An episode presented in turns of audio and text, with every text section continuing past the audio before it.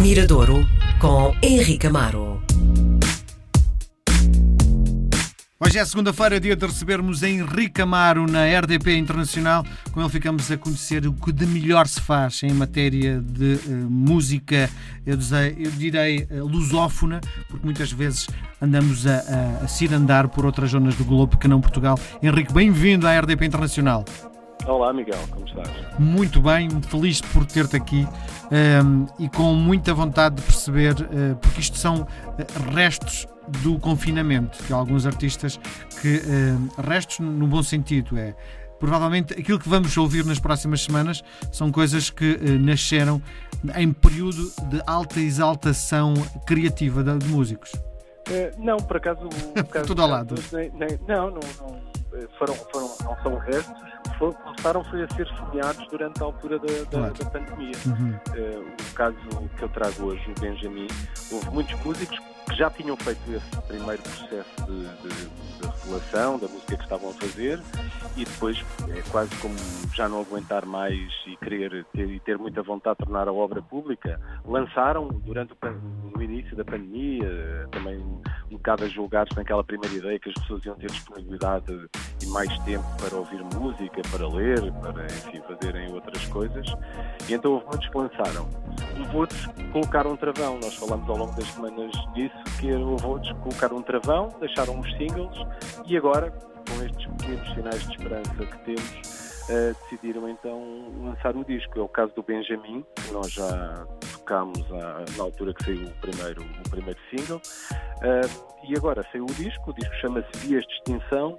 O Benjamin é um, diria, um compositor, um autor, um cantor né, da geração de outros tantos, que agora estão também com discos novos, o Noise o Samuel Búria, o B Fachada, uh, é da geração da Márcia, da Luísa Sobral.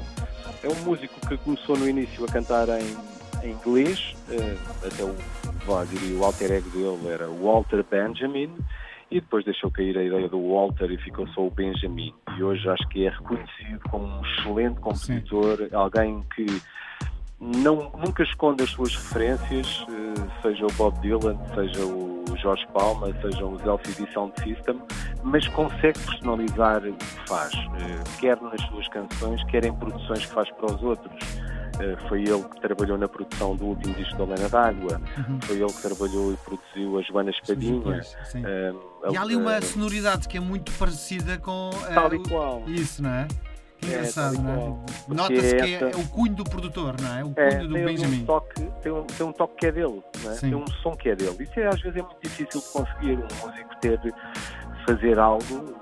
Cantores, claro, quando cantam, às vezes reconhece logo quem é, não é? Isso é uma conquista. E, mas nas canções e na produção isso é muito mais difícil, acho eu, de, de, de conquistar.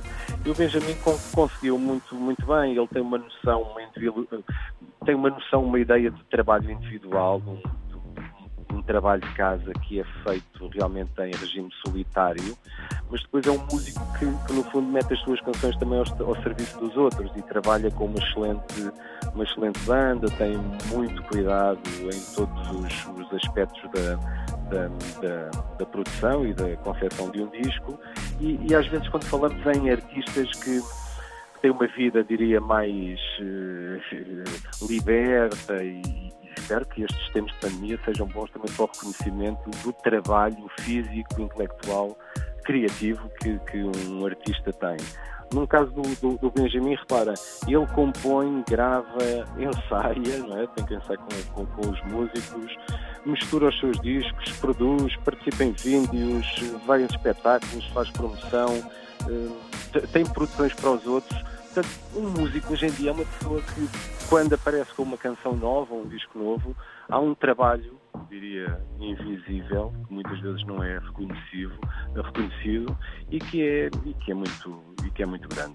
Para fechar esta, este, este apontamento desta semana, só dizer que as vozes que vão ouvir já a seguir na canção vamos passar do disco do Benjamin, o Ângulo Morto, Uh, vão ouvir a, a, voz da Isabel Campelo, uma voz que nós, na nossa juventude, ouvíamos muito, até em publicidade portuguesa. ela com as duas filhas, uh, três excelentes cantoras, não é? aqui uma geração da família Canteu, Isabel, Joana e Margarida, são as vozes femininas convidadas pelo Benjamin para participar no disco, que hoje fica aqui em escuta no Mirador.